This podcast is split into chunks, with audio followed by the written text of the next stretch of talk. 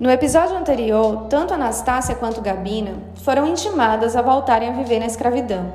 A viúva Leopoldina não respeitou o direito que Anastácia já havia conquistado fazia uma década e requereu o confisco da sua liberdade.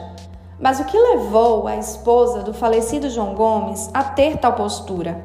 Vamos aos fatos.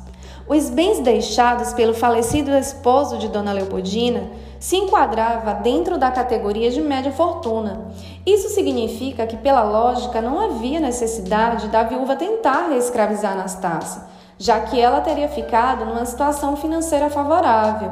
No entanto, por não ser a única herdeira, isso fez Dona Leopoldina dividir a fortuna do seu esposo, além de arcar com todas as despesas referentes ao inventário e ao funeral. Narciso Gomes da Cunha, irmão do falecido, recebeu um valor significativo de R$ 898.866 réis. As outras herdeiras eram sobrinhas de João Gomes da Cunha, filhas do seu irmão Manuel Gomes da Cunha, também já falecido. Entre os poucos bens que ficaram para Dona Leopoldina, Anastácia foi inventariada no valor de um conto e duzentos mil réis, bastante dinheiro para a época.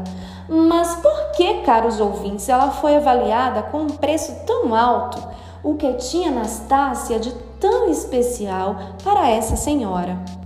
Antes de finalizarmos esta narrativa, deixo a seguinte reflexão. O que significa para você, caro ouvinte, a palavra liberdade. Para muitos, no século XIX, era até a carta de alforria. Outros só se sentiam livres quando fugiam para os quilombos. Alguns consideravam que a morte era a única e verdadeira forma de libertação, já que em cada canto do Brasil o chicote, o tronco e tantos outros castigos eram quem reinavam. Não era fácil conquistar a liberdade e, quando conquistavam, carregavam consigo o estigma da escravidão.